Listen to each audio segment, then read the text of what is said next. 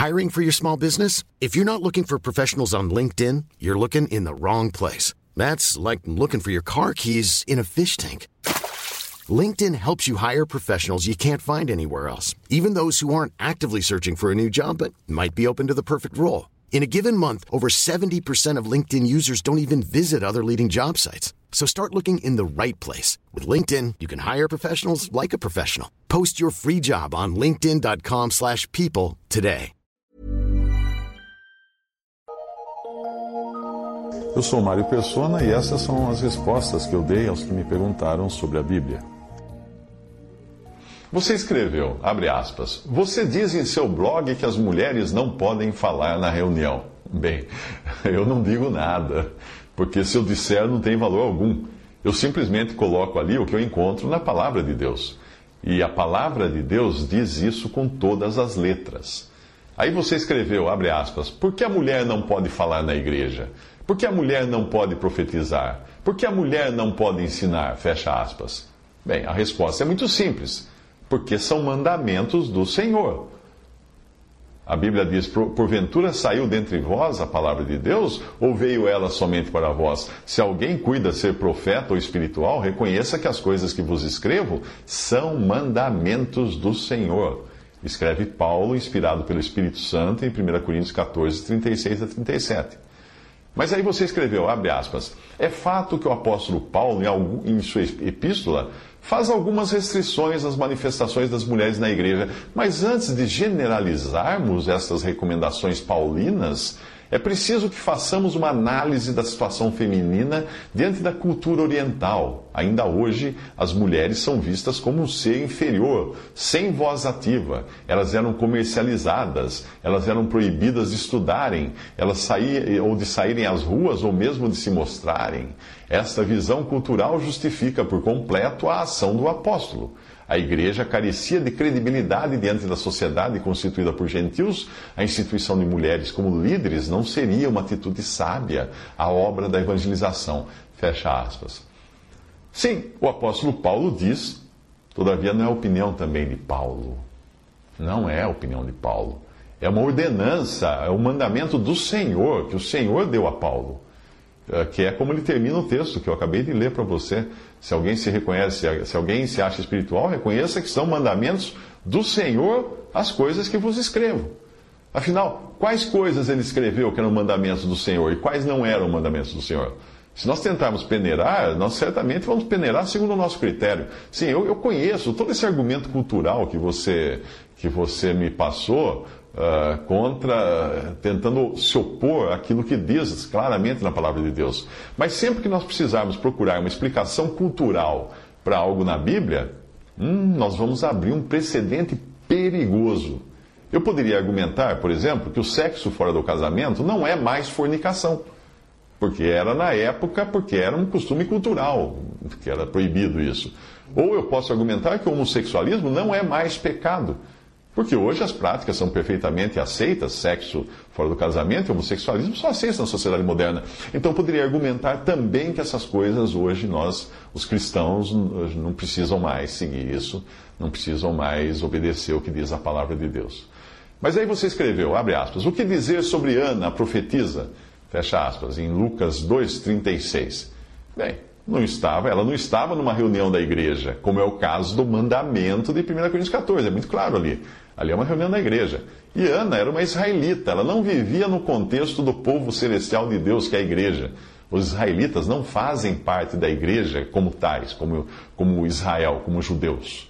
Uh, porque a igreja só teve início em Atos, capítulo 2. Ana aparece antes disso, bem antes. Se você entender o lugar distinto que a igreja tem nos planos de Deus, aí vai ficar, vai ficar fácil entender o que Deus quer e vai ficar fácil dividir bem a palavra da verdade. Mas se você não entender que Israel é uma coisa e igreja é outra, você nunca vai saber o que é dito a Israel e o que é dito à igreja. Você escreveu, abre aspas, o que dizer sobre Maria, mãe de Jesus e as outras mulheres, em Atos 1, 14? A mesma coisa. Elas, elas estavam submissas à, à, palavra de Deus e, e certamente não falavam nas reuniões da igreja. Você escreveu, o que dizer sobre Júnia, que era conhecida como apóstola, em Romanos 16, 7.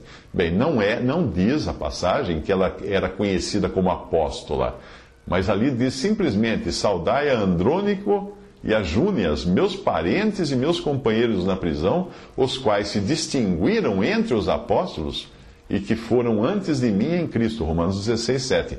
Júnias pode ser uma forma reduzida de junianos, e no caso poderia ser homem, uh, mas se for o caso, uh, também pode, é provável que, se for júnia, feminino mesmo, do jeito que aparece algumas versões, é provável que, sem dúvida, tratasse, se tratasse da esposa ou de uma irmã de Andrônico, os quais Júnias e Andrônico se distinguiram entre os apóstolos. Eu creio que o sentido aí seja mesmo de os quais ganharam a admiração dos apóstolos.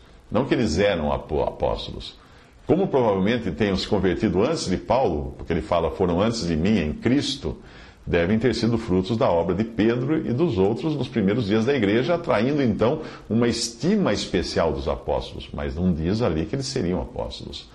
Como a Bíblia não se interpreta com versículos isolados, basta você dar uma olhada nas prerrogativas para ser um apóstolo e qual a posição ocupada pela mulher na igreja, e para ficar claro que não se tratava de uma apóstola coisa nenhuma, como alguns querem crer.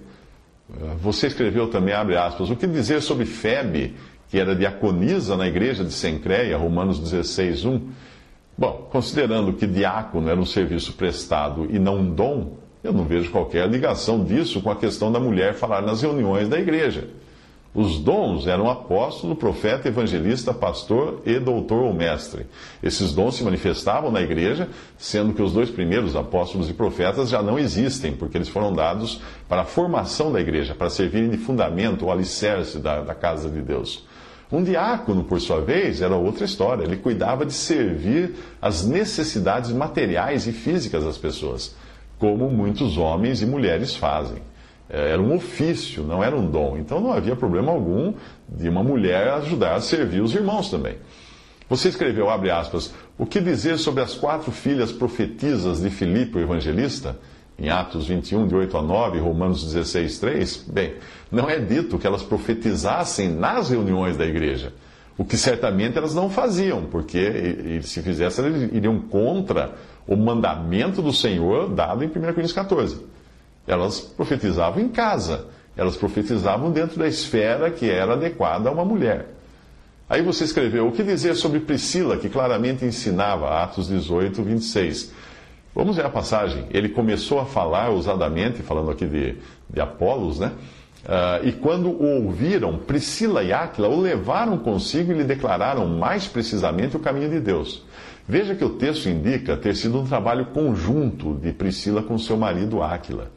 Se eu fosse visitar uh, os dois depois e eu dissesse que Priscila e Áquila me receberam muito bem, prepararam uma feijoada, estava ótima a feijoada que Priscila e Áquila me ofereceram eu estaria falando de uma situação onde um dos dois preparou a feijoada, enquanto o outro fez salas para mim, ficou me fazendo recepção. Eu acharia estranho encontrar Priscila ensinando, independente de Áquila, aí sim estaria fora. Além do mais, a ordenação dada na carta a Timóteo é muito clara.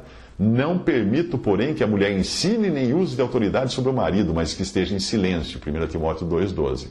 Se você encontrar algo em Atos dos Apóstolos que mostre algum cristão agindo contrariamente a uma ordenança dada nas epístolas, eu só posso concluir que a pessoa estava agindo errado, já que não é um livro de doutrina dos apóstolos, como é encontrado nas cartas dos apóstolos, mas é um livro das ações dos apóstolos. É por isso que você não uh, repartiu todos os seus bens com seus vizinhos cristãos. Está em, está em Atos dos Apóstolos, né? Você não fez isso por quê? Porque aquilo foi feito pelos primeiros cristãos. Mas não é uma ordenança, é apenas uma decisão que eles tomaram. Em Atos você encontra também decisões erradas, como a de Paulo, que decidiu ir para Jerusalém quando o Espírito Santo tinha declarado para ele enfaticamente que não fosse. E aí deu no que deu. Ele acabou preso. Você escreveu também, abre aspas, o que dizer sobre Evódia e Sintique? Filipenses 4, 2 a 3. Vamos ver a passagem. Rogo a Evódia e rogo a Sintique que sintam o mesmo no Senhor. E peço-te também a ti, meu, meu verdadeiro companheiro, que ajudes essas mulheres que trabalharam comigo no Evangelho e com Clemente e com os outros cooperadores cujos nomes estão no livro da vida. Essas mulheres ajudavam Paulo no Evangelho, mas não diz que elas falavam ou ensinavam nas reuniões da igreja. Ajudavam. Existe uma distância muito grande entre uma mulher pregando numa reunião da igreja e uma mulher visitando enfermos no hospital, falando do Senhor para esses enfermos, ajudando a levar coisas, alimentação para alguém ou coisa desse tipo. Aí você escreveu, abre aspas, digo mais, na primeira epístola aos Coríntios, mostra de forma clara que as mulheres não só falavam, como profetizavam na reunião da igreja. Veja 1 Coríntios 11, 5. Mas toda mulher que ora ou profetiza com a cabeça descoberta desonra sua própria cabeça, porque é como se estivesse rapada. Bem, foi você que acrescentou a frase na reunião da igreja, porque o texto não fala isso.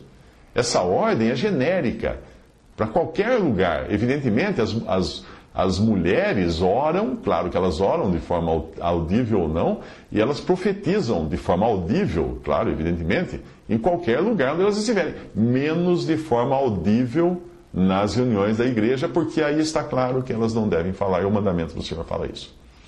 Eu não entendo a razão dessa insistência sua em isolar versículos, isso é perigoso. A leitura da Bíblia deve ser na forma de complementar as coisas, não de isolá-las. Eu já vi horrores sendo feitos usando esse costume de isolar versículos, como algumas pessoas que isolam o caso de Saul e a feiticeira para justificar a comunicação com os mortos, e outros que, que isolam a passagem onde diz que Davi amava Jonatas, em 2 Samuel 1,26, para justificar o homossexualismo. E aí descartam todas as outras passagens que condenam a prática. Então leia assim: se numa parte da Bíblia você encontrar que existe uma mulher falando, e na outra você encontrar uma ordem para que a mulher não fale, simplesmente verifique o contexto. No primeiro caso, pode estar sendo tratado de um termo genérico. E no segundo, é uma exceção. Tipo assim, é permitido jogar bola na escola, menos na sala de aula.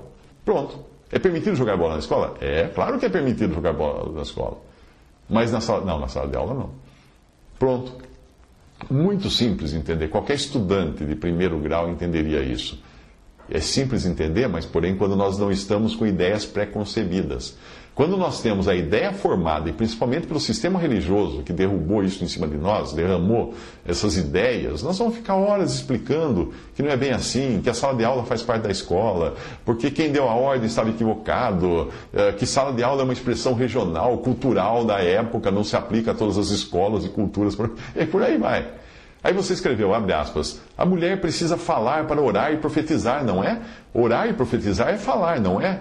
É claro que é. Portanto, ela pode fazer tudo isso desde que não seja na reunião da igreja. Mas não confunda a igreja ou assembleia com o lugar físico onde as reuniões da igreja ou assembleia são feitas. Quando a epístola falar que as mulheres devem permanecer caladas nas igrejas, não está se referindo ao prédio, à sala onde a igreja ou a assembleia se reúne. Ela está falando da reunião em si. No período desde quando começa até quando termina aquele encontro dos santos ali. Quando os irmãos, numa assembleia, determinam que a sua reunião começará às 19 horas e terminará às 20 horas, nesse período é a reunião da igreja e é quando as mulheres devem permanecer caladas. Aí você escreveu: cantar é falar, não é?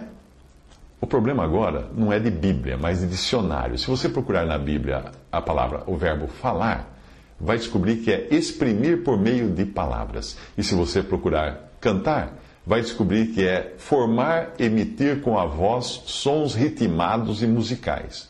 Bom, você não precisa de palavras para cantar, mas é impossível falar sem palavras, exceto na linguagem por sinais. Eu posso passar o dia inteiro cantando tralalalala e não dizer uma palavra. Portanto, você vai falar que eu não estava cantando? Eu estava cantando.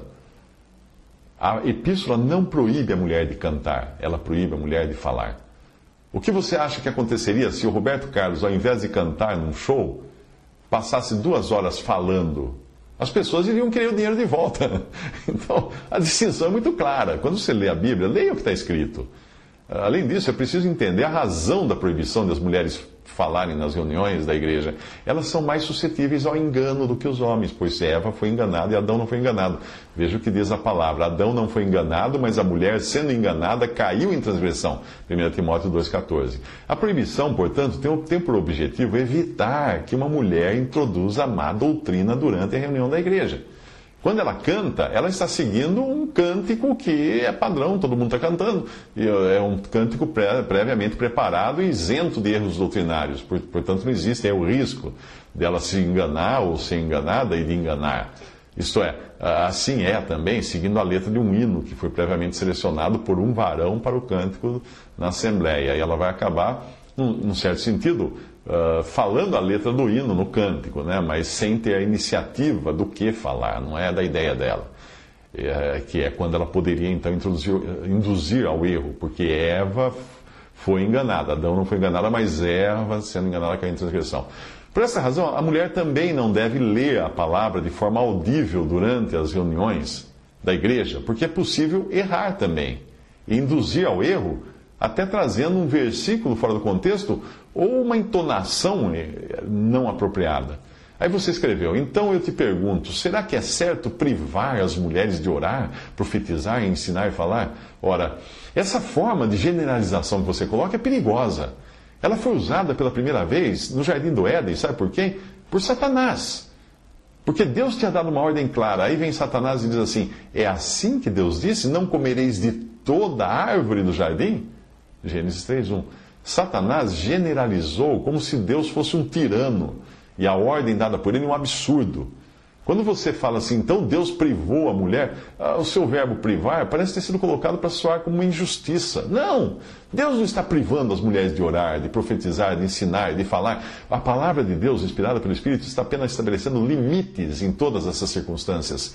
E é sempre a vontade própria que acaba entornando o caldo quando decide fazer as coisas do seu próprio jeito, ah, como se os fins justificassem os meios. Veja essa passagem. Samuel disse: Tem porventura o Senhor tanto prazer em holocaustos e sacrifícios, como em que se obedeça a palavra do Senhor? Eis que o obedecer é melhor do que o sacrificar, e o atender melhor é do que a gordura dos carneiros. Porque a rebelião é como o pecado de feitiçaria, e o porfiar é como iniquidade e idolatria. 1 Samuel capítulo 15. Aí você escreveu, onde estão as recomendações para que a mulher não ensine? Nas epístolas aos Coríntios, nas epístolas a Timóteo, não? Eu te pergunto, onde Timóteo estava quando recebeu a carta? Porventura ele não estava em Corinto? Uh, Timóteo estava aqui. Não permito, porém, que a mulher ensine, nem use de autoridade sobre o marido, mas que esteja em silêncio. 1 Timóteo 2,12. Eu, eu, sinceramente, não sei onde, é, onde Timóteo estava, mas o contexto aqui não é o da reunião da igreja. Isso ficou estabelecido lá em Corinto. Agora o contexto é na relação da mulher com o homem. A mulher deve estar, deve dar o lugar que Deus definiu nessa ordem que Deus estabeleceu, que é algo como uma, uma ordem estabelecida numa empresa. Uma empresa tem gerentes, tem supervisores, etc. E onde a ordem não tem, existe ordem, isso não significa que um seja superior ou inferior ao outro, na sua capacidade, na sua qualidade, etc. No contexto também diz a razão da proibição. Porque primeiro foi formado Adão, depois Eva, e Adão não foi enganado, mas a mulher, sendo enganada, caiu em transgressão. 1 Timóteo 2, de 13 a 14. Bom, na minha Bíblia diz que foi essa a razão da mulher não poder falar. E eu creio que a Bíblia que você lê deve ser parecida com a minha.